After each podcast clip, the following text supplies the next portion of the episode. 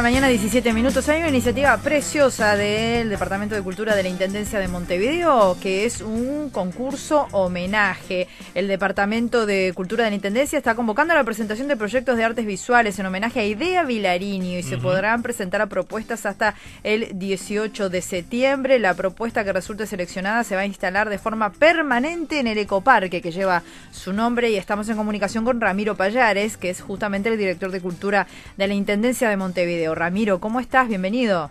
Buenos días, ¿cómo están? Todo bien. Bueno, IDEA ha sido protagonista porque hace pocos días hubiera cumplido 100 años, hay varias instancias, concursos literarios. Ustedes van por esta, por esta iniciativa diferente que tiene que ver con presentación de proyectos de artes visuales.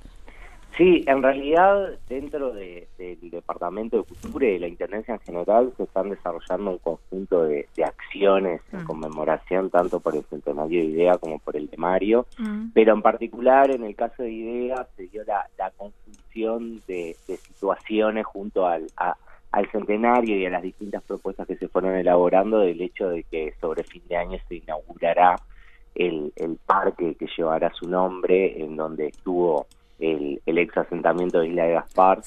Y, bueno, y en conjunto con el Departamento de Desarrollo Urbano, que es quien lleva adelante la gestión eh, de, la construcción del futuro parque, surgió la idea de, bueno, de que una, una buena iniciativa en el marco de eh, tanto la construcción de un nuevo espacio público como del homenaje en el marco de un centenario y tratar de que ese homenaje eh, tuviera un, sentido que trascendiera este año y que quedara dentro de lo que es la ciudad, de su nomenclatura y sus espacios públicos, eh, nos pareció que era bien relevante convocar, abrir a propuestas, a ideas de nuestros y nuestras artistas, que no solo sabemos que van a llegar ideas eh, bien interesante, sino que además en un año también de, complejidad económica, la, incorporación de un nuevo premio también es un estímulo también para el desarrollo de propuestas. Sí, claro, es alentador. Bueno, la, el plazo de presentación de las propuestas es hasta el 18 de septiembre.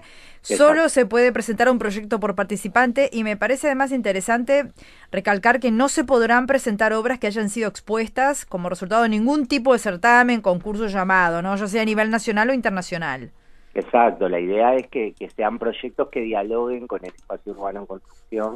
Eh, en los hechos ya se están agendando personas interesadas eh, para ir a conocerlos, si bien todavía está eh, en, etapas iniciales. Claro, se puede ir a, visitar para tener una idea, claro. Es importante visitar, ver cuál es la proyección del espacio, ver cuáles son los sitios en donde se, propone por parte de, los responsables de, su proyección la posibilidad de incorporar esta propuesta artística y, bueno, y, eso eh, requiere que el proyecto sea original.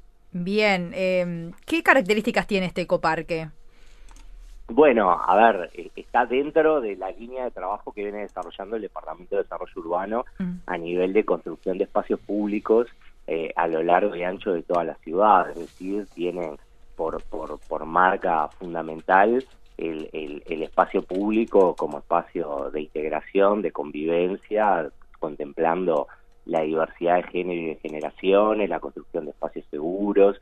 Y bueno, y en este caso también eh, eh, fundamentalmente la resignificación que supone que, que, un lugar que fue durante tantos años un, asentamiento emblemático eh, que hoy pueda convertirse en un espacio público a partir de una política de realojo de dicho asentamiento y luego recuperación del territorio para la integración social a través de ese espacio, nos parece que, que, bueno, que cumple claramente con, la política pública que ha venido desarrollando el Departamento de Desarrollo Urbano y en este caso también el, el, poder significarlo y, incorporarle un valor simbólico también a partir de una política que tiene que ver con otro emprendimiento de desarrollo urbano, que es el programa Mujeres con Calle, que es el de comenzar a establecer una línea de trabajo que reivindique la, la, participación de las mujeres en el nomenclator público de Montevideo, que es muy inferior con relación a, al de los varones.